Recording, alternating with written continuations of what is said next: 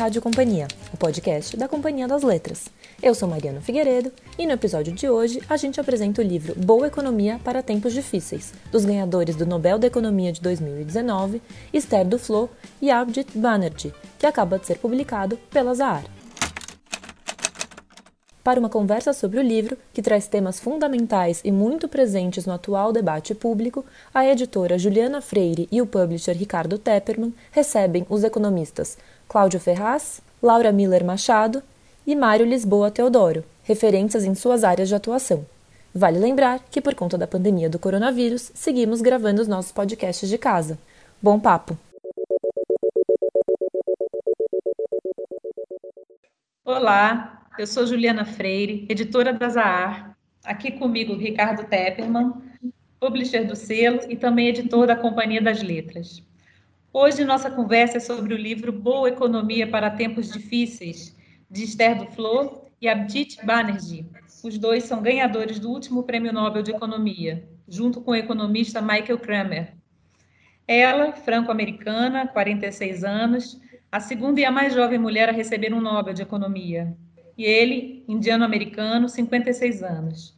Eles são casados, ambos são professores de economia do MIT e cofundadores do Laboratório de Ação contra a Pobreza, Abdul Latif Jamil, mais conhecido como J-PAL, onde eles desenvolvem trabalhos de campo para medir cientificamente a eficácia de programas de ajuda ao desenvolvimento. E foi justamente por essa abordagem experimental para reduzir a pobreza no mundo que foram contemplados com o Nobel de Economia em 2019. Bem, Duflo e Banerjee são economistas que vão a campo. Seu trabalho parte de experiências com a vida real e eles acreditam em soluções locais, mais personalizadas, digamos assim, para reduzir desigualdades. E é nesse tipo de relação que estão interessados. Incentivos econômicos relativamente pequenos que geram grandes impactos sociais. Se você quiser resolver o problema da pobreza como um todo, ele pode parecer grande demais. Agora, se você divide a questão em pedaços e atende sistematicamente um de cada vez, você obtém progresso em cada pedaço. Pode parecer algo muito pequeno, mas é algo que se constrói gradualmente, disse Esther Flor. Bem, nesse livro robusto que acaba de sair no Brasil pela Zahar, os autores, cansados de uma má economia, ou seja, de uma ciência que não se baseia em dados, em pesquisa, mas na maioria das vezes em ideologia, preconceito e desinformação, eles nos apresentam que a melhor economia da atualidade tem a dizer sobre questões fundamentais que vêm desafiando as sociedades, como, por exemplo, imigração, desigualdade, comércio internacional, distribuição de renda, automação no trabalho, programas de proteção social e mudança climática. Baseados nas mais recentes e conceituadas pesquisas econômicas, explicadas no livro com clareza e honestidade, eles desconstroem algumas falsas verdades, mitos que vêm sendo difundidos sem nenhuma evidência, em uma época cada vez mais polarizada. E eles nos mostram não apenas as conclusões surpreendentes a que tais estudos chegaram, mas também, e principalmente, que as soluções inspiradas nesses resultados podem ser determinantes na construção de um mundo mais humano. Bom, e para falarmos sobre boa economia para tempos difíceis, sobre o trabalho dos autores, fake news na economia, entre outros temas abordados no livro, temos o prazer de apresentar, receber três convidados. Eles estão aqui, é, Cláudio Ferraz, Cláudio é professor da Vancouver School of Economics, na University of British Columbia, Canadá, e do Departamento de Economia da PUC-Rio, e ele também é diretor científico do Laboratório J. Paul para a América Latina. Temos Laura Miller Machado. Laura é mestre em Economia aplicada pela USP, professora e pesquisadora no INSPER, e ela trabalha com geração, interpretação e comunicação de evidência científica para a política pública. E temos Mário Lisboa Teodoro, economista formado pela UNB, mestre em economia pela Universidade Federal de Pernambuco e doutor em ciências econômicas pela Universidade Paris I, Sorbonne. Consultor legislativo aposentado do Senado Federal, Mário é membro da Associação Brasileira de Economistas pela Democracia. Olá, boa tarde. Essa essa tarde chuvosa aqui no Rio de Janeiro. Olá, Cláudio, Laura, Mário, muito obrigada pela presença de vocês, por aceitarem o nosso convite. Olá, Ricardo, também. Olá, Juliana. Boa tarde, Juliana. Bom, antes de falarmos sobre o livro em si, eu gostaria que vocês falassem um pouco sobre a escolha do Nobel ter recaído sobre economistas que estimulam com seus trabalhos soluções para a redução da pobreza de uma forma eficiente e cientificamente testada, e com testes de avaliação da eficácia da política aplicada. É uma forma de deixar mais evidente que o combate à pobreza é parte central do desenvolvimento econômico e não um assunto à parte? E que essa é uma questão que não está separada de outras políticas públicas.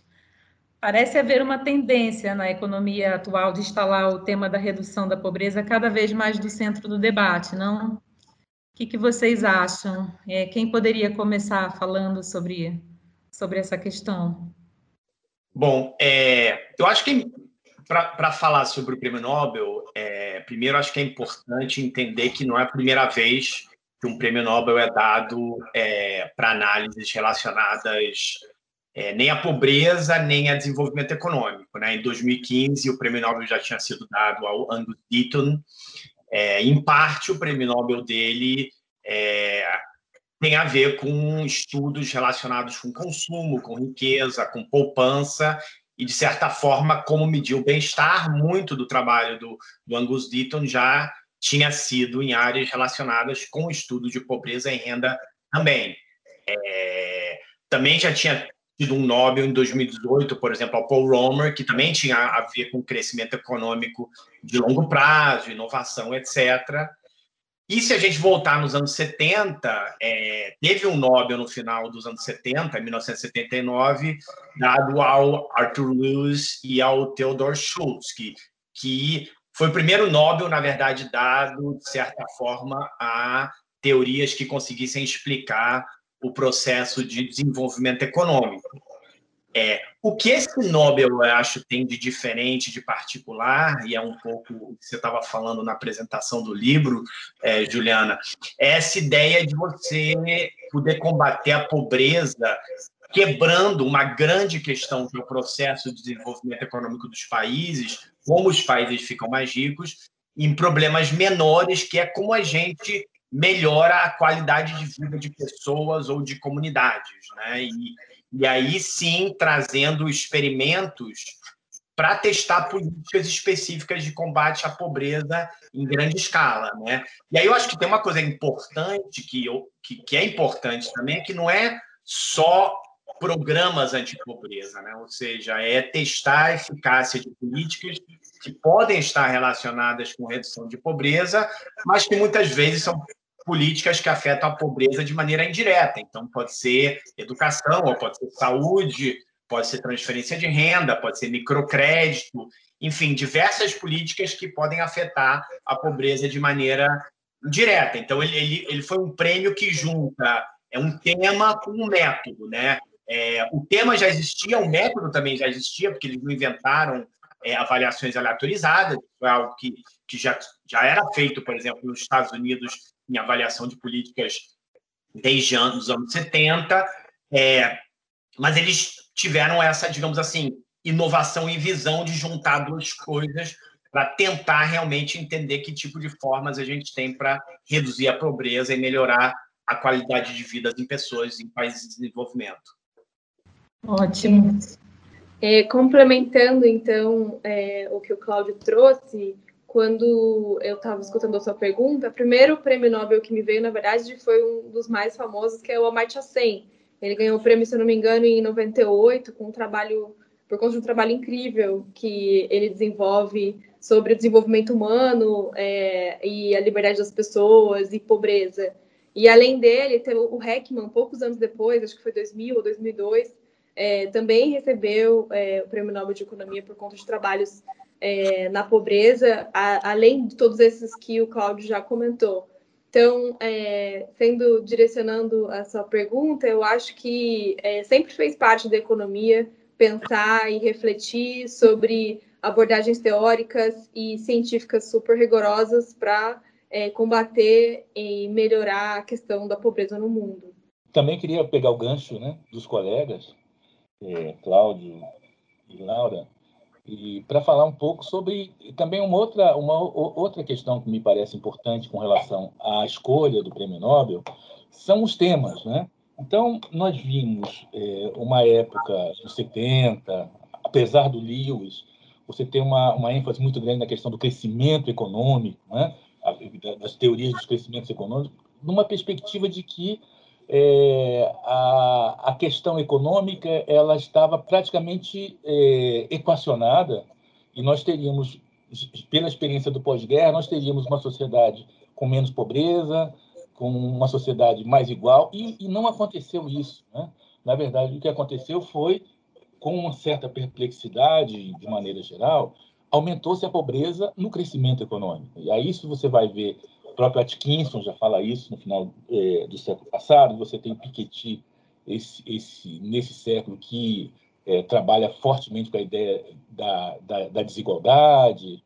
Então, a coisa da desigualdade me parece que foi um dos elementos que ajudou a, a levantar a bola dessa, desse trabalho né, do, do casal, que é justamente você falar da desigualdade, mas falar também da questão da pobreza, ou seja, está aumentando a pobreza que está acontecendo com o mundo onde você tem aumento de produtividade, você tem aumento é, da, do, do, do, volume de capital, você tem financiarização, você tem, enfim, tudo isso, e ao mesmo tempo você tem um aumento gigantesco de populações miseráveis. Então, acho que isso também ajudou bastante.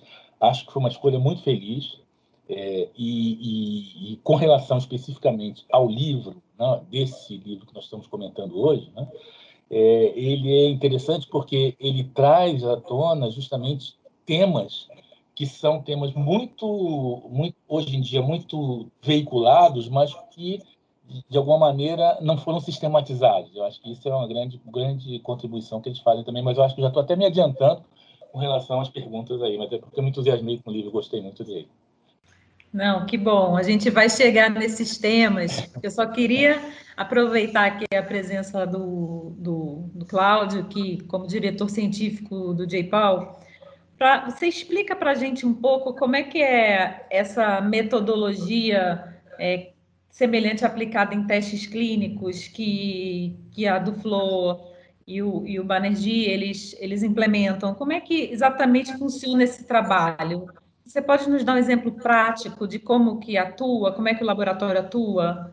E há algum projeto de atuação do, do JPAL no Brasil? Posso sim. Bom, o, o, o JPAL, ele, que, que ele é? Ele, é? ele é uma rede de pesquisadores, né, localizados hoje em várias universidades do mundo. Na verdade, você tem é, escritórios de JPAL em vários lugares. O escritório na América Latina foi fundado em 2008 e fica em Santiago do Chile dentro da, da PUC do Chile. Então, tem essa ideia que os escritórios são ligados a, a universidades para manter esse, esse vínculo acadêmico. E é, um, é, um, é uma rede de pesquisadores interessados em redução de pobreza, mas, como eu falei antes, muitas vezes relacionado com avaliação de intervenções, seja em educação, em saúde, em empresas, é, governança e corrupção, criminalidade acaba de ser lançada uma grande iniciativa dentro do JPAL, que era a, a área que faltava sobre meio ambiente e mudanças climáticas. Então, hoje em dia, ele cobre diversas áreas, digamos, do que a gente chamaria em economia de microeconomia aplicada. O objetivo principal do JPAL é realmente gerar conhecimento sobre políticas públicas que funcionam, ou seja, o que, que funcionam para a gente melhorar e, e conseguir reduzir pobreza via muitos desses canais. E ao se perguntar o que, que funciona, é, o, que, o, o que o faz é o que a gente chama de avaliação de impacto com uso de dados, então é muito intensivo realmente em utilizar dados para medir. Obviamente que a gente não consegue, como economistas, a gente sabe que a gente não consegue medir tudo, tem coisas que a gente não consegue medir, mas o objetivo é conseguir medir tudo que a gente consiga medir, né? Que vão desde, obviamente, coisas mais óbvias, como renda das pessoas e, e consumo, mas também é, outras coisas, como tentar medir criminalidade, ou tentar medir corrupção, ou tentar medir é, desnutrição, ou tentar medir é, desflorestamento, né? É, diversas outras coisas.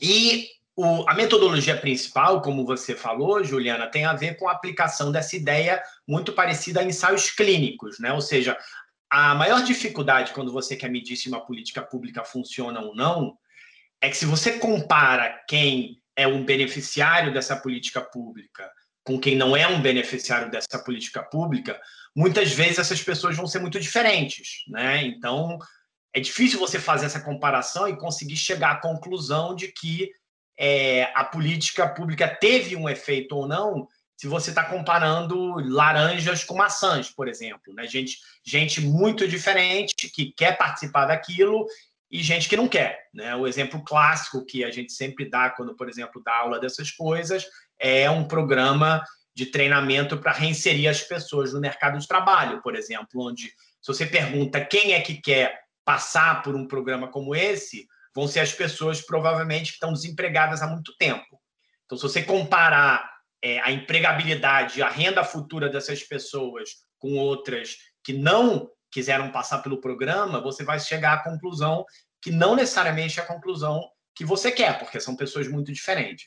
Então, o J. Paul, é, no Brasil, ele, ele, não tem um escritório, como a gente tem um escritório na América Latina, o que ele tem são alguns pesquisadores que são associados a, a, ao J-PAL, que funciona no Brasil, é, e esses pesquisadores estão em algumas universidades, né? É, e, e, o trabalho que esses pesquisadores fazem, em geral, são nas suas áreas de pesquisa. Tem alguns exemplos de, de, de avaliações feitas no Brasil. Tem uma colaboração que a gente fez, por exemplo, com o Instituto de Segurança Pública, no Rio de Janeiro, que é na direção de uso de dados, por exemplo, para mapear criminalidade e poder fazer intervenções de combate ao crime de maneira mais efetiva. Então, isso foi uma colaboração quando a Joana Monteiro estava como diretora do Instituto de Segurança Pública lá no Rio de Janeiro. A gente tem uma colaboração agora com o governo do Mato Grosso do Sul, é, fazendo uma avaliação aleatorizada de um programa chamado Escola Segura, que é um programa de uma intervenção para redução de criminalidade e violência em escolas para tentar medir o efeito disso, não só sobre criminalidade, mas também sobre educação, sobre aprendizagem dos alunos. É, tem trabalhos, por exemplo, sendo feitos pelo, é, pela Cristine Pinto e o Vladimir Ponsec, que são professores da FGV aí de São Paulo, que tem a ver com a educação de primeira infância e algumas intervenções feitas para melhoria é, de educação em primeira infância. Outro professor da FGV, que é o Bruno Ferman, também tem algumas avaliações é, em educação feitas é, em colaboração com, com governos e ONGs. Uma grande avaliação que foi feita, só como último exemplo, alguns anos atrás, pelo Marcos Gonçalves Navarro e o Paul Gertler, que são dois professores na Universidade da Califórnia, em Berkeley, avaliando a implementação de cisternas no semiárido do Nordeste, em colaboração com a ONG ASA, e a ideia é que, obviamente, a água no semiárido é super importante não só para melhorar a agricultura, mas também é, para a saúde, por exemplo. Então, eles fazem uma intervenção aleatorizada e medem os efeitos sobre consumo e, e sobre saúde. Queria, na verdade, fazer um, um, dar os meus cumprimentos aí ao, ao trabalho do J. Paul no Brasil. Eu trabalho, eu faço pesquisa e conduzo avaliações de impacto no INSPER, e muitas, eu tem uma escola de política pública e muitos é, gestores públicos procuram a escola para conduzir avaliações de impacto, né? É, e todas as vezes, quando, quando, eles chegam, muitas vezes é algo novo, do, é, talvez não tão novo assim, mas é algo relativamente novo no Brasil. Os gestores nem sempre conhecem a ferramenta, né, que, é, do qual o Cláudio explicou e, e também que os nossos três prêmios Nobel é, trabalham nessa área, né, com avaliação de impacto. E o J-Paul fez uma parceria com a Escola Nacional de Administração Pública, a ENAP, e eles têm um curso é, para quem está aprendendo, é, quer aprender, quer conhecer mais sobre avaliação de impacto, sobre a importância desse tipo de método para você avaliar intervenções é, de diversas áreas. Então, além das avaliações em si, que ele comentou, acho que, como alguém que trabalha nessa área, tem um, um, um, trabalho de comunicação e disseminação desse tipo de ferramenta super importante que o JPO atua também, e que provavelmente muitos gestores públicos conhecem avaliação e ferramentas de você é, avaliar a efetividade de intervenções por conta desse curso. É, é aberto, qualquer pessoa é, pode se inscrever, tem um, um, conjunto de turmas, tem, não me lembro agora a carga horária, mas é um trabalho super importante também de disseminação desse tipo de trabalho no Brasil. E só para complementar o que a, a Laura falou, esse, esse, trabalho junto com a ENAP, na verdade, foi uma coisa que me deu muito, muito prazer, porque é uma coisa que, quando a gente fez, a gente não sabia a demanda que teria, não era muito óbvio, foi uma coisa feita inicialmente pensando para a formação de quadros dentro do governo federal. Então, era uma ideia assim: olha, tem muita gente que trabalha com políticas públicas e ministérios que não sabe o que, que significa monitoramento e avaliação de política pública.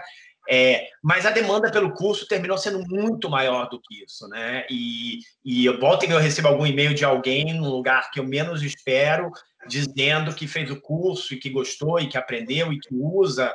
É, ele tem uma taxa que nos surpreendeu muito comparado com outros cursos online, uma taxa de conclusão muito, muito alta, muito mais alta por algum motivo do que o curso espanhol, na verdade, que é o irmão gêmeo desse curso feito pelo pessoal da PUC do Chile. Então, só para complementar essa propaganda feita pela Laura, é, que é um curso muito legal e que eu acho que nos deu muito prazer a todos nós, não só eu, mas todo mundo que, que participou fazer. Vamos seguir então, vamos esquentar aqui o debate. E é o seguinte, né? Com a pandemia, um dos temas muito discutidos é qual o papel do Estado é, nesse cenário. É, a Esther do Flor afirmou recentemente, numa entrevista, que um governo ideal se voltaria, sobretudo, às necessidades dos mais vulneráveis da sociedade, ainda mais nesse período. E que um cenário de crise se estendendo mais tempo do que o previsto em países como o Brasil, a Índia, na visão dela, é, o plano B seria continuar garantindo que as pessoas mais pobres tenham acesso a fontes de renda. E aí a gente entra no tema da renda básica universal. É, no livro, um dos mitos derrubados pelos dois é o de que se você ajuda, der ajuda a uma família, você fará com que ela trabalhe menos. E esse seria, por exemplo, um, um bom exemplo de uma falsa verdade disseminada a favor de uma ideologia sem qualquer evidência científica. No Brasil, é, é a discussão sobre diferentes propostas de transferência de renda para quem mais precisa é de difícil compreensão para muita gente que não é especialista no tema. Como a distribuição de uma renda básica em um país como o Brasil impacta a economia? É possível uma renda básica permanente? Laura, você quer começar falando sobre esse assunto? O nosso, na nossa Constituição brasileira, o artigo 6 ele tem, fala muito sobre os direitos sociais, né? Quais é, são os direitos que é, o nosso país gostaria de garantir para os nossos cidadãos, né? E eu acho que a renda básica ela faz parte de, de uma ação que ajuda a garantir pelo menos parte desses direitos é, sociais que todo mundo deveria ter, né? Você ter uma vida digna. Então, por exemplo, a renda básica ela permitiria, ela é, ou ajuda a que um trabalhador não tenha mais, por exemplo, que é, aceitar um trabalho escravo para ele é, ter o que ele precisa ter. Então, eu acho que a renda básica ela vem para garantir um direito social muito básico é, para as pessoas. Agora, eu concordo com um pouco do que a do Flo fala no livro, que às vezes parece que existe uma divergência entre você ter é, renda básica e você preparar as pessoas para autonomia. Então, a nossa Constituição ela também fala de preparo para autonomia. E você, é, parte do seu preparo para você ser autônomo, é muito importante você tá, é, ter condições de ter a sua própria renda, você ter apoio por exemplo, nesse momento que a gente está vivendo agora, aos MEI, é o MEI, né, é, o microempreendedor individual, ele conseguir é, ter um trabalho, ter a sua própria renda por sua própria conta, numa situação como essa. Então, eu acho que é, faz sentido é, o Brasil pensar como um país de recursos limitados, e às vezes muito limitados, pensar numa renda básica, não sei se para todo mundo, mas com certeza focalizada, que pelo menos para quem mais precisa, acho que isso faz muito sentido e eu acho que ela deveria ser pensada em conjunto com uma rede de apoio para é, que essa pessoa ganhe a própria autonomia. E o Brasil tem um conjunto de programas sociais extensos e, e grande. Na verdade, o Brasil é, aloca boa parte dos seus recursos para garantir uma proteção social para os seus cidadãos. Então, a gente tem o Bolsa Família, abono salarial, seguro defesa, Bolsa Verde, BPC. A gente tem um conjunto de programas sociais é, importantes, grandes, mas eu acho que hoje eles são todos, é, vou chamar assim, meio bagunçados. Eles geram incentivos diferentes, alguns conectados com o trabalho, alguns não. Então, eu acho que o Brasil tem condição de ter uma renda básica focalizada é, para quem precisa, para tirar as pessoas da pobreza no Brasil, se a gente conseguisse reorganizar esse pacote já existente, que ele não fosse tão confuso e tão é, bagunçado, talvez seria a melhor palavra, como ele está hoje. Isso é possível? É possível. Na verdade, a gente tem, em certo sentido, é, uma renda básica focalizada, que é o nosso Bolsa Família. A questão é que ele vem junto com várias coisas que não geram liquidez para as pessoas, liquidez imediata, abono, as pessoas, os trabalhadores recebem um ano depois. Então, respondendo a sua pergunta, eu acho que é, uma renda básica é, é totalmente factível para o Brasil, inclusive com os recursos que a gente tem hoje. Talvez ela não seja do tamanho que a gente gostaria, provavelmente a gente gostaria que ela fosse maior, mas o que a gente consegue, dadas as nossas restrições orçamentárias, seria algo em torno de 150 reais, 200 reais, a depender do que a gente definir, que é a focalização, que é quais são as pessoas que precisam dessa renda. É, e a gente poderia fazer isso com o que a gente tem hoje, se a gente aceitasse todas as restrições que a gente já tem e reorganizasse esse pacote de proteção social que já existe. Como Obrigada. vocês como vocês veem isso? Quer dizer, tem uma discussão entre a do Flow defende a renda básica universal, né? E a Laura já na resposta falou em, em renda básica focalizada. Mário, é, como você vê esse debate que é que é quente aqui no Brasil, né?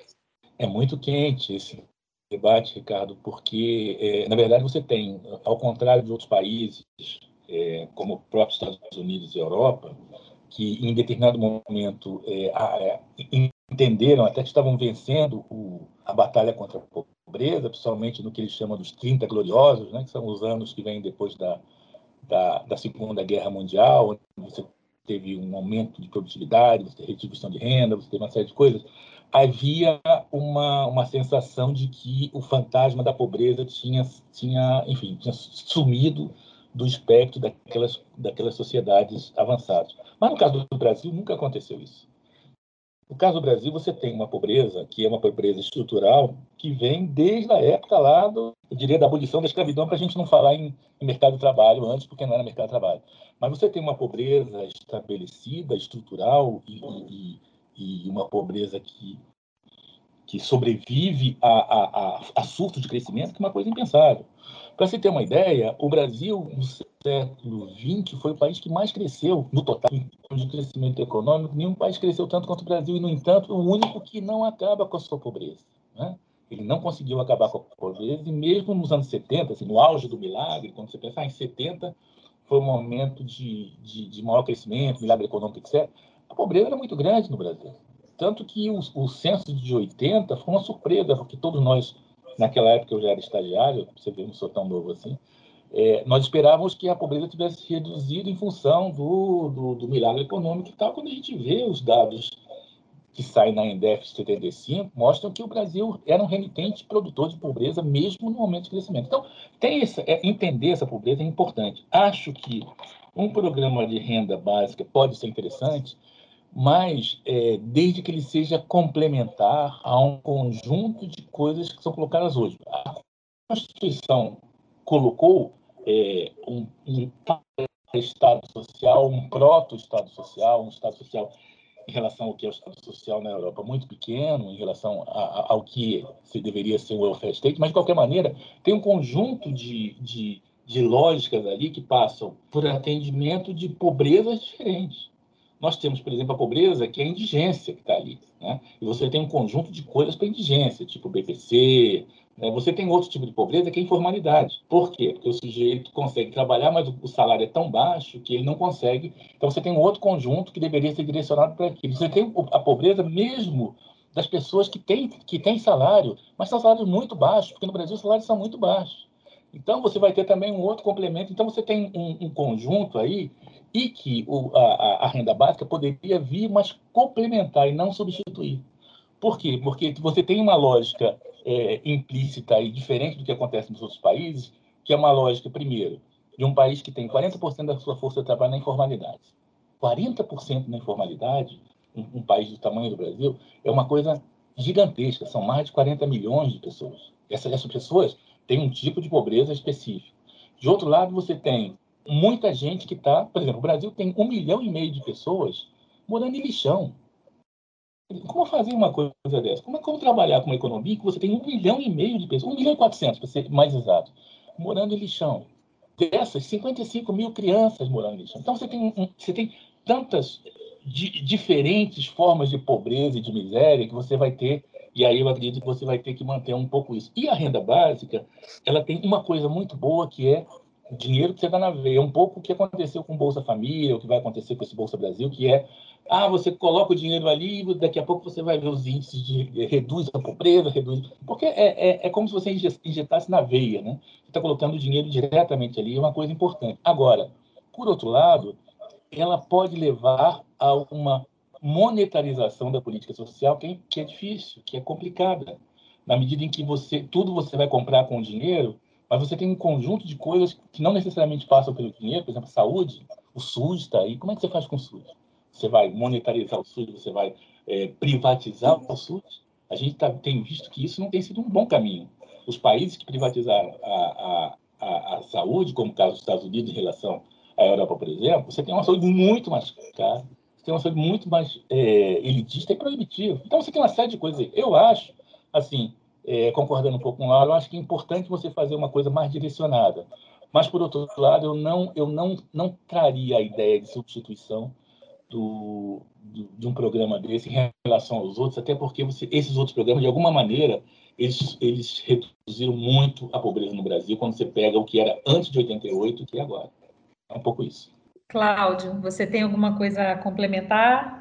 É, eu tenho assim, deixa eu complementar um pouquinho. Vai ficar meio sem graça, né? Porque não, acho que não vai ter muita, muita, muita é, discordância. Mas, mas eu queria só complementar, mas também talvez fazendo uma ponte com alguns dos argumentos deles no livro e mesmo coisas que eu sei que eles pensam e, e palestras né, que a Esther tem dado, porque, porque eu acho que, em parte, é esse empurrão para a renda universal vindo deles e de outras pessoas que estudam desenvolvimento econômico, em parte, é porque grande parte da pesquisa que eles fazem está focalizada em Índia e países no continente africano. Né? Então, é, países como Quênia, por exemplo, que tem muita pesquisa do, do pessoal do JPAL. E eu acho que a capacidade do Estado para implementar políticas públicas nesses países ela é muito mais baixa do que a capacidade estatal que a gente tem por exemplo, em países da América Latina. Né? Então, se você vê, é, não é só o Brasil que tem um programa como Bolsa Família, você tem o, o original Progressa no México, o Família em Acción é, na Colômbia, o PANES no Uruguai, enfim. Quase todos os países latino-americanos, na verdade, eles têm uma capacidade de focalização porque existem grandes bases de dados, apesar de não ser perfeitas, né? mesmo o cadastro único brasileiro está longe de ser perfeito, mas existe uma possibilidade de sistematizar quem precisa de programas sociais e fazer programas sociais de alguma maneira focalizados nessas pessoas, que ela é inexistente em muitos outros países. Então, parte, eu acho, do empurrão para a renda básica universal e a motivação disso em alguns países é, seja na Índia, seja no Quênia, Ruanda ou o que for, tem a ver com essa falta da capacidade estatal, que é muito difícil você focalizar. Então, acho que esse é um argumento que vai um pouco contra. Acho que é difícil a gente usar o mesmo argumento no caso brasileiro ou, ou da, da, da, América Latina. Né? Agora, Cláudio, desculpe. É, a experiência recente que a gente teve com todos os problemas de distribuição do auxílio emergencial, é, se você puder comentar essa, esse caso recente aí tão flagrante da dificuldade de uma política é, focalizada no Brasil, é erro do governo ou é um erro mais estrutural? Como você vê? Eu, eu acho que mesmo com todos os erros, Ricardo, se você pegar realmente em termos de dados, óbvio que se você tem escândalos que saíram no jornal, sempre sai, não sei quantos funcionários públicos receberam é, não sei quantas pessoas que moram em apartamentos não sei aonde, em Recife, receberam, não sei quantos militares receberam. A focalização, se você pegar os números, eu vi, por exemplo, números iniciais feitos pelo, pelo pessoal do IPEA, é, Pedro Souza, Serrei Soares e M5, etc., e coautores, não está muito longe da estimação que eles fizeram em termos dos números agregados. Claro que pode ter tido é, má focalização que algumas pessoas que não deveriam estar recebendo receberam. Aí eu acho que foi muito mais um problema de implementação como foi feito, como foi feito o software, como foi feito via Caixa Econômica Federal, etc., e correria e tem que fazer muito rápido, do que um problema conceitual. Né? É, a gente tem como fazer, se a gente tivesse, por exemplo, alguns meses a mais e, e, e tivesse gente, porque eu acho que tem um pouco também de incapacidade do governo de fazer, é, e, e, não é só nisso, né? É, como todos nós temos acompanhado desde o começo do governo Bolsonaro, é, não, não é aí que está o problema. Eu, eu, não acho que seja aí que está o problema, na verdade, honestamente. É, então, assim, acho que, acho que isso é importante. É, o segundo ponto, que eu acho que é uma coisa que muita gente também fala e que eu também concordo, é que eu acho que, assim, é, isso muita gente tem falado, né? não vou ser o primeiro, Nécio Menezes é, tem falado, o Ricardo Paz de Barros tem falado, que muitas vezes, é, é para a nossa situação de pobreza no Brasil, é melhor você dar mais dinheiro para quem realmente precisa. Então, é um pouco que o, o Mário Teodoro estava falando. Você tem diferentes tipos de pobreza no Brasil. Né? É, e você tem pobreza extrema, você tem pobreza intermediária, e assim, você precisa resolver duas coisas no Brasil: pobreza e resolver pobreza em domicílios onde você tem criança. Então, muita gente fala, por exemplo, de você fazer um programa que é focalizado em domicílios com criança, porque muita da pobreza no Brasil ela é com criança. E, e, e a gente sabe também, voltando a, a, algumas evidências, que o retorno a investimento em primeira infância em educação no começo, ele é enorme, né? Então, por exemplo, fazer uma coisa focalizada com gente com menos renda e em domicílios com criança, ela pode ser muito mais interessante, dado uma restrição orçamentária, você fazer uma renda básica universal. É... Agora, é uma, é uma discussão interessante, é uma discussão que a gente não tem muita resposta. Tem alguns estudos interessantes novos saindo. Tem outra coisa a mais que a gente não discutiu, é, que a Laura e o Mário Teodoro não discutiram, que é o efeito agregado, o efeito um pouco mais macro, né? ou seja, essa ideia que você que muita gente que defende renda básica universal vai dizer que pessoas com renda mais baixa irão consumir relativamente mais, o que gerará maior demanda, que pode ser outro canal a mais de impulsionar a economia, aumentar é, arrecadação de impostos, etc. Né? Então, tem alguma evidência do que né, o que os economistas chamam desse efeito local de equilíbrio geral, de você dar mais renda para a economia, por exemplo. Né? Agora, dada a restrição orçamentária brasileira hoje, eu acho muito difícil você conseguir dar uma renda básica universal que vai ser alta o suficiente para realmente tirar as pessoas da pobreza que precisam. E aí eu, eu acho.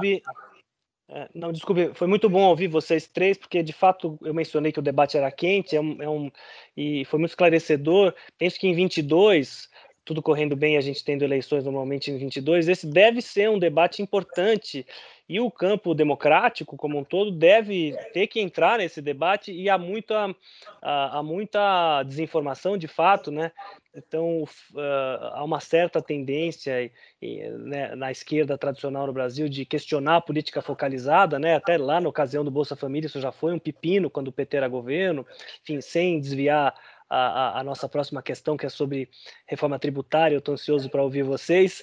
É, mas, enfim, só para agradecer, foi muito importante ouvir vocês. Penso que a gente tem um debate bem importante pela frente mesmo.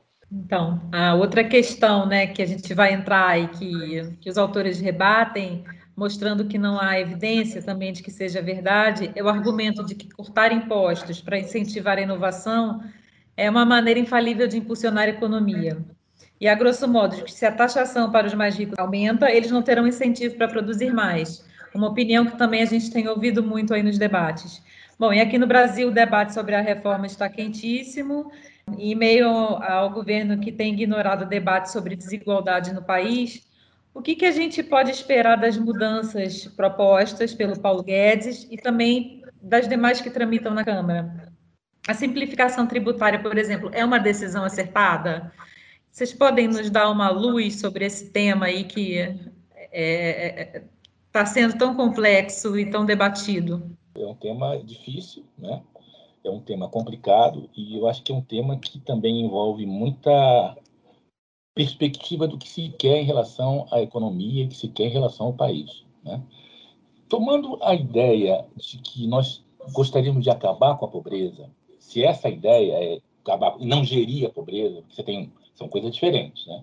Você tem um livro, inclusive, da Giovanna Procati, que é muito interessante, que é um livro sobre a experiência é, da França do século XIX, que ela fala governar a pobreza, a gestão da pobreza, ou seja, você fazer é, políticas que amenizem a situação do pobre, mas que, de fato, ele vai continuar pobre ali o tempo todo. Então, o que, que a gente quer? Né? É um pouco isso. A experiência mostra que acabar com a pobreza, os países que acabaram com a pobreza, fizeram três coisas, ou três deveres de casa básicos. O primeiro deles foi construir um Estado social de fato, ou seja, fazer com que as pessoas consigam, todas as pessoas, um Estado social universal, não um Estado social do tipo é, público para pobre e privado para rico, não. Estado social no, no, esquema que foi feito do Estado Social Europeu, a primeira coisa, ou seja, serviços de qualidade dados pelo Estado ou contratados pelo Estado, enfim, mas que seja universal. O segundo é você ter é, um conjunto de, de reformas é, que façam que as pessoas possam ter é, garantida sua sobrevivência a partir do trabalho. Reforma agrária, né? você ter é, uma, uma, condições de emprego empregos é, protegidos que façam que você saia da informalidade, que você não precise trabalhar duas, três, três jornadas para você conseguir um mínimo, né? que é uma, uma reorganização da, da economia. E o terceiro é a reforma tributária, ou seja, quem ganha mais, pague mais, e esse Estado redireciona esse dinheiro para as populações mais pobres nos programas sociais, inclusive no Estado Social. Esse, essa receita de bolo que foi feita pelos países da Europa, a gente tem que lembrar o seguinte: a Alemanha, em 1947, ou seja, dois anos depois da guerra, ela teve, depois da guerra de 45, teve dois anos de quebra de safra. Em 47, se a gente fosse lançar uma linha de pobreza para a população alemã, seguramente 90% da população estava abaixo da linha da pobreza. E em 30 anos eles conseguiram sair disso. Eles e a Europa como um todo. Com quê? Com gastos do governo, né? com é, muita, muita, muita política social e muita redistribuição da renda. É isso que acaba com a pobreza. O resto é paliativo, que a gente tem tentado aqui com outros tipos de programa. Então, é a primeira coisa. Então, desse ponto de vista, Juliana, é fundamental uma, uma reforma tributária que seja progressiva. O que acontece no Brasil hoje, quando você mostra, e aí, é, Cláudio, que mora no exterior, sabe, quando a gente, a gente mostra o perfil distributivo da reforma da, da, da, do tributo brasileiro, é vergonhoso, porque as pessoas que ganham mais não, não pagam absolutamente nada.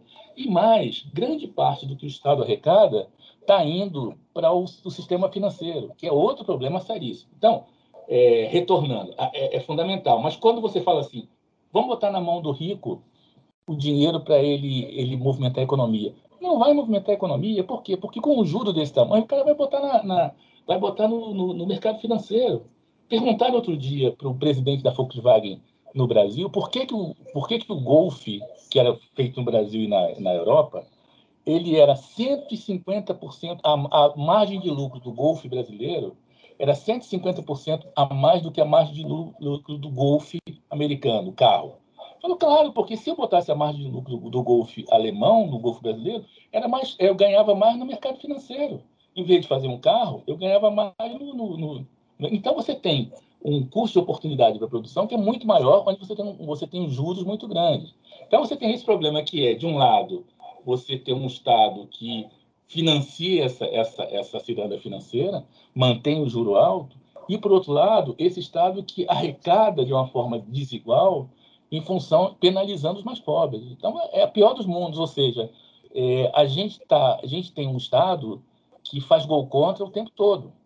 Então, não dá para a gente acabar com a pobreza ou com a miséria ou ter um projeto inclusivo enquanto você tem um conjunto de políticas que é fiscalista, que você tem um, um corte de gastos num momento de pandemia. O, o país está praticamente em guerra, está morrendo mais de mil pessoas por dia. E você pensa, não, você temos que manter as contas públicas, porque, peraí, peraí, vamos devagar. A gente está num momento muito difícil, as pessoas estão morrendo. Então, tem que ter um pouco de, de, de comiseração com a população para você fazer uma política econômica que tenha um pouco a cara daquela política econômica que os europeus fizeram no final da guerra. Entender que a gente está num beco sem saída e de que a gente tem que fazer um Estado que seja, ao mesmo tempo, um Estado é, distribuidor, mas um Estado desenvolvimentista. Então, acho que é um pouco por aí. Sem isso, sem esse ponto de partida, a gente não consegue ter um, um ter um consenso sobre o que fazer. Eu acho que é um pouco por aí. Eu concordando com, e complementando o Mário, eu acho que a sociedade como um todo ela tem que decidir o quanto que ela quer tributar, é, qual imposto que ela quer é, colocar né, para as pessoas. Então, 5% para os mais pobres, talvez 40% para os mais ricos. Ela tem que tomar, como sociedade, né, fazer essa escolha, tomar uma decisão. E agora, uma coisa que seria muito importante corrigir nessa reforma é o tal da, da equidade horizontal, que é, uma vez que você decidiu quanto que você vai é, tributar as pessoas, não é justo você é, tributar diferente fontes de renda é, diferentes. Então, não é justo você tributar com um valor a renda do trabalho e com outro valor a renda do capital. Então, eu acho que e isso tudo é muito possível de você fazer, por exemplo, no imposto de renda. É, não é justo você ter um trabalhador é, que tira, não sei, tendo uma, uma, renda de 10 mil reais pela renda do trabalho e alguém que tem 10 mil reais por renda de, é, que vem do mercado de capital e essas tributações serem diferentes. Então, se a gente conseguisse corrigir é, problemas é, informacionais, por exemplo, do cadastro único, que já foi um problemão, mas acho que a gente tem condição de corrigir, a gente conseguisse corrigir outros cadastros que a gente tem, é, essa equidade horizontal, que é você é, independente em que tipo de renda as pessoas têm, elas pagarem a mesma tributação, acho que seria um ganho para pobreza, desigualdade, igualdade, liberdade absurdo para o Brasil. E acho que esse é um ponto delicado que a gente precisava é, discutir mais.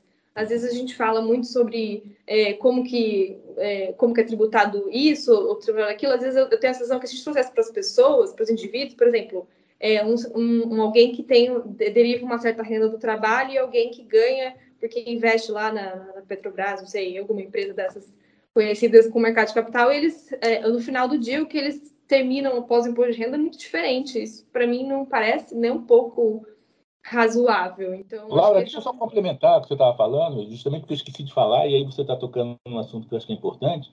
A gente tem que lembrar o seguinte: o imposto sobre grandes fortunas está na Constituição e nunca foi regulamentado. Nunca foi regulamentado esse imposto. Está lá na Constituição, tá? no artigo, acho que 140, não me lembro o nome, desculpa. Mas está lá. E, assim, tem uma, um, um, um, choque de interesse forte, e num país desigual como o Brasil, esse choque de interesse é, é desigual também. Então, você tem uma série de coisas que deveriam ser feitas, a, a, a questão política, a questão das pressões econômicas, não deixam que, que siga também. Né? Esse, esse outro agravante. E você, Cláudio? Deixa eu complementar aí algumas coisas é, que, eu acho, que eu acho importante. Eu acho assim, primeiro, deixa eu dar, digamos, a minha visão otimista. A minha visão otimista é que eu acho que pela primeira vez em muito tempo, é, distribuição de renda está na pauta. Né? Eu acho que isso é importante, ou seja, é, mesmo quando você olha economistas que seriam considerados é, ortodoxos, etc., é, no passado, não estariam falando de distribuição de renda, hoje distribuição de renda entra na pauta. Acho que muita gente entendeu que a desigualdade no Brasil é basicamente insustentável. Né? Você não consegue, um país como o Brasil, ter um desperdício de talentos, né? essa desigualdade de oportunidades que você tem no Brasil, e gerar um crescimento e desenvolvimento sustentável de longo prazo, dado esse nível de desigualdade. Então, acho que já existe percepção por muita gente que alguma coisa tem que ser feita. A discussão de reforma tributária, eu acho que ela, ela, é complicada porque ela junta duas coisas. Por um lado, tem uma discussão que você pode passar e ter essa discussão, que eu acho que é um pouco a minha leitura aqui de fora, o que o governo está fazendo, que é uma discussão sobre eficiência, né? ou seja, é uma discussão que alguns tributos no Brasil, por exemplo, você deveria transformar em tributo de valor adicionado, porque eles são impostos que geram ineficiência e geram incentivos ruins na cadeia produtiva. E essa é uma discussão importante e você precisa realmente modificar isso. Tem várias ineficiências geradas na estrutura de impostos brasileira, é, que ela é ruim e ela gera ineficiências. Agora, dado que a gente vai falar sobre isso, é importante trazer toda a questão distributiva pelo que eu estou falando, porque é difícil você falar sobre eficiência de longo prazo no uso de fatores e não né? Você melhorar a alocação de fatores, sem também falar de igualdade de oportunidade, né? Você tem milhões de pessoas brilhantes que o Brasil joga pela janela o talento, porque basicamente você não dá oportunidade para essas pessoas.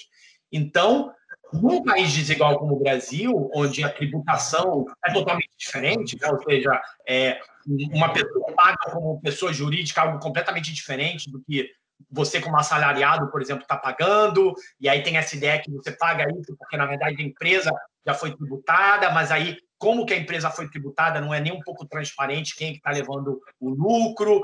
Enfim, tem muita coisa que não é óbvia que gera vários problemas em termos de alocação e de distribuição da maneira como o Brasil tributa. Acho que esse é o primeiro ponto. O segundo ponto que eu acho que é importante, e é um ponto que muita gente tem feito, por exemplo, o Marcelo Medeiros, é, que agora está em Princeton, é um deles, que é essa ideia de que no Brasil, na verdade, você tem uma redução de impostos para as pessoas que consideram classe média, que na verdade não são classe média na distribuição de renda, né? estão no topo 85 percentil 90 da distribuição, mas que no Brasil ninguém se considera né, classe média alta e rico, as pessoas que são ricas acham que são classe média, que são essas reduções absurdas que você tem de saúde, de filho na escola, e tudo isso, na verdade, são transferências que o imposto de renda faz para as pessoas mais ricas no Brasil. Né? Então, tem um bando de reformas que você precisa fazer na estrutura tributária brasileira que tem a ver com é, um pouco com essa percepção que as pessoas não se acham ricas, mesmo estando no percentil 90. O brasileiro, a renda mediana brasileira é muito baixa, é muito baixa. Né? Tem gente que ganha 7 mil reais e acha que é, é classe média. Não, você não é classe média no Brasil, né? É, ganhando 7, 8, 9, 10, 10 mil reais. Então, então, essa discussão ela não pode ser uma discussão só de eficiência, ela tem uma ser uma discussão que é conjuntamente de eficiência e de, de igualdade, de redução de desigualdade, porque no final essas coisas vão caminhar juntas para o desenvolvimento de longo prazo. Perfeito. E a gente vai se encaminhando aqui para a gente fechar o nosso podcast. O Cláudio já falou um pouco, né, que ele é que é otimista. Enfim, eu vou fazer uma pergunta para vocês todos, se é possível é, se manter otimista em relação à economia e a um futuro menos desigual. É, os autores eles, eles nos dão uma esperança no livro, né? Quer dizer, eles inclusive disseram que escreveram o livro porque eles acreditam e eles acreditam nos economistas, porque os economistas estão muito desacreditados ultimamente. Né? Então, a pesquisa, sei lá, que disseram que 70% das pessoas não confiam no, nos economistas. Então, queria ouvir um, um, pouquinho de vocês. Teremos um futuro melhor? A economia pode nos ajudar nisso? Olha, só aqui no, no nosso, no, nesse nosso podcast, podemos dizer que Juliana e eu confiamos em vocês três, tá? Sim, exatamente. Olha, eu acho super possível a gente reduzir a desigualdade, falando do Brasil especificamente, né? Na, na verdade, assim, para vocês verem, o, o, auxílio emergencial vai, vai gerar uma redução de desigualdade enorme é, é, é, para o nosso país, né? Então, eu acho que é super possível e todo esse todo todo o conhecimento gerado por, pelas ferramentas que a do Flow e os seus coautores, seus, os autores geram são muito bem-vindos. Então, acho que é só uma questão de, de vontade política, de querer fazer, de querer né, é, comprar essa briga, usar do conhecimento que o mundo já tem, e o mundo tem muito conhecimento. O Cláudio e o Mário contaram várias coisas para a gente sobre que a gente aprendeu sobre combate à pobreza e à desigualdade. E a gente já está fazendo até como, é, na verdade, externalidade dessa, da, da pandemia. Então, acho que é perfeitamente possível é só uma questão de decidir fazer isso e muito trabalho. Mário? Bom, é, não, eu vou na linha é, da Laura. Eu acho que sim, eu sou também um otimista. Até porque trabalhar para trabalhar com economia você precisa ser bastante otimista, porque, enfim, o dia a dia é muito difícil. É, acho que tem um, uma questão, e aí eu queria voltar um pouco ao livro, Juliana, que é, é que eu gostei muito disso no livro, que na verdade é um livro que se propõe falar para pessoas que não mexem com a economia, mas não só isso. O livro ele ele dá a entender e eu acho que de uma maneira muito acertada de que a maioria dos problemas que nós economistas enfrentamos tem um juízo de valor por trás que não é propriamente da economia e que nesse momento que é um momento de, de em que você está tendo uma, um recrudescimento do pensamento mais conservador, né? o recrudescimento de divisões que a gente achava que tinha terminado na própria Segunda Guerra, estão aparecendo. Isso está colocando em questão algumas coisas básicas da economia. Eu acho que basicamente isso o livro traz, que é importante. Então, ele vai falar, por exemplo, de imigração, né? ele vai falar de intolerância, ele vai falar de uma visão de que o Estado está sempre errado, etc. Então, uma série de coisas assim. Acho que esse momento, e o livro chama atenção disso, é um momento em que os valores, e não são os valores só econômicos, os valores que estruturaram a sociedade ocidental, eles estão, eles estão em xeque. Né? E aí, eles, eles, os autores, eles colocam isso muito bem. Uma coisa que eu acho que é importante, além de tudo, nessa, nessa perspectiva de desigualdade, né, que a gente estava discutindo aqui, Cláudio, lá, é, Laura, etc., é o papel dessa, por exemplo, de questões como racismo, né, que estão estão tendo que voltar para a pauta, coisa que não acontecia. O primeiro trabalho de economia sobre racismo foi feito em 1950 pelo Gunnar Myrdal e foi uma coisa assim muito louca porque ninguém estudava racismo e ele teve que estudar, ele teve que rever, ele chegou à conclusão de que a economia não tinha instrumentos é, para trabalhar a questão do racismo é, de uma forma solitária. Enfim, você tem uma série de coisas. Isso a gente vai ter que olhar agora. O que é esse racismo que está acontecendo? O que está acontecendo com a sociedade ocidental? O que está acontecendo, por exemplo, com a imigração? Por que, que os imigrantes são tão mal vistos? Enfim, tudo isso eles colocam aqui e eu acho que botar o dedo nessas feridas, que não necessariamente são feridas, vamos dizer assim, de conceitos e categorias econômicas em si, mas são conceitos e categorias da vida da sociedade e que influenciam na economia, vai ser o nosso dever de casa como economista e como, e como cidadão. E para mudar, a gente vai ter que olhar o que é racismo, o que é sexismo, o que é essa coisa com imigrante, o que são esses preconceitos todos que afloraram nos últimos 30, 40 anos, que a gente vai ter que reverter isso para que você tenha, de fato, uma sociedade mais igual. Sem isso, a sociedade vai continuar aumentando a desigualdade. É um pouco isso que eu acho que me agradou mais na leitura do livro, foi esse aspecto não econômico de uma visão do economista. Muito interessante, dos economistas, no caso. Muito interessante. Obrigada, Mário. É, eu, eu, eu, concordo bastante né, com o que o, o, o Mário falou. Eu, eu acho que parte dessa visão, digamos, negativa em relação aos economistas vem muito de uma talvez culpa né, nossa dos economistas, mas também de uma visão equivocada do que os economistas fazem, né? Ou seja, quando você fala para as pessoas que você é um economista, as pessoas pensam logo em mercado financeiro, em juros, em taxa de uhum. câmbio, e a verdade é que a economia mudou muito, né? Ou seja, hoje em dia, por exemplo, temas como macroeconomia não são nem sequer um terço dos temas que, que os economistas estudam. Né? Então, se você olhar, por exemplo, o que que está sendo estudado na economia na fronteira, muito é resumido nesse livro. São aspectos como o, o, o Mário dizia, são aspectos de migração, de crime, de meio ambiente, mudança climática, pobreza, desigualdade, é, discriminação, é, papel da mulher no mercado de trabalho, enfim.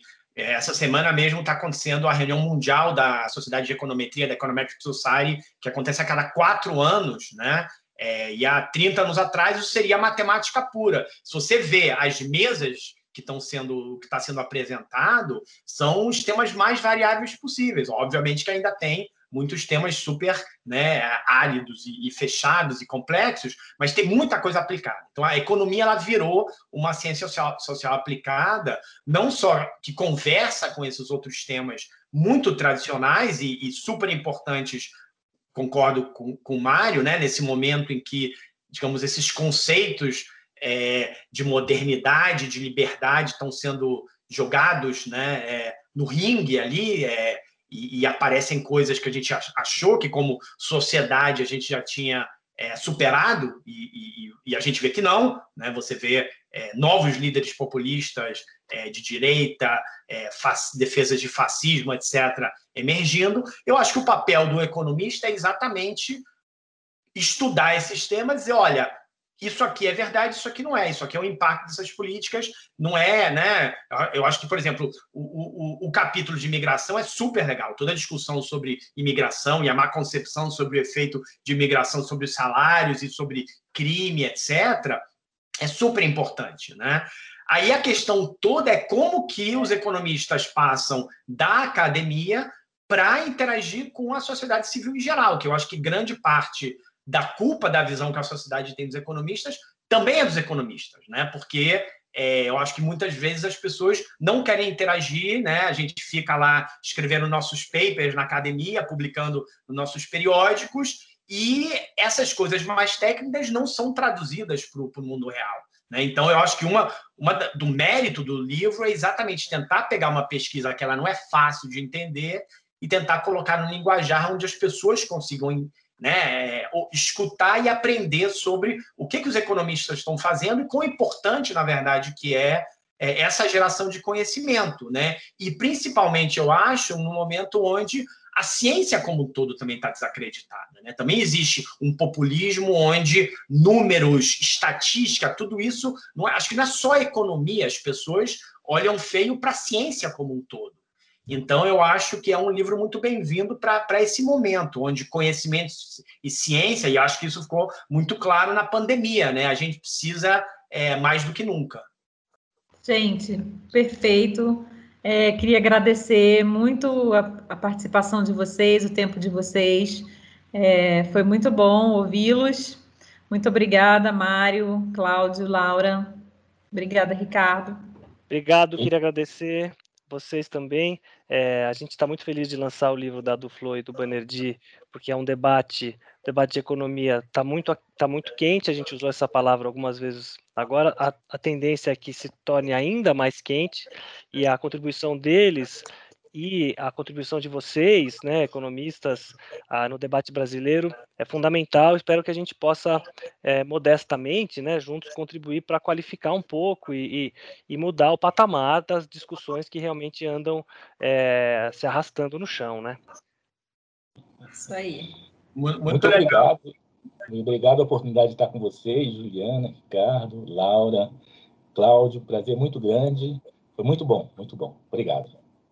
Agradeço também, muito obrigado pelo convite e, e, também dar meus parabéns, né, pela, pela iniciativa de é, tradução de, desse livro, né, porque é, é, uma, é, uma, é uma aposta não trivial, né, imagino que quando o Ricardo começou a correr atrás dessas coisas, não, não, ainda não tinha prêmio Nobel, né, é fácil, é fácil traduzir depois do prêmio Nobel, né, mas apostar no diálogo certo, nas coisas importantes antes da hora acontecer, é, também é importante essa visão. Então, também queria deixar os parabéns à, à Companhia das Letras de maneira geral.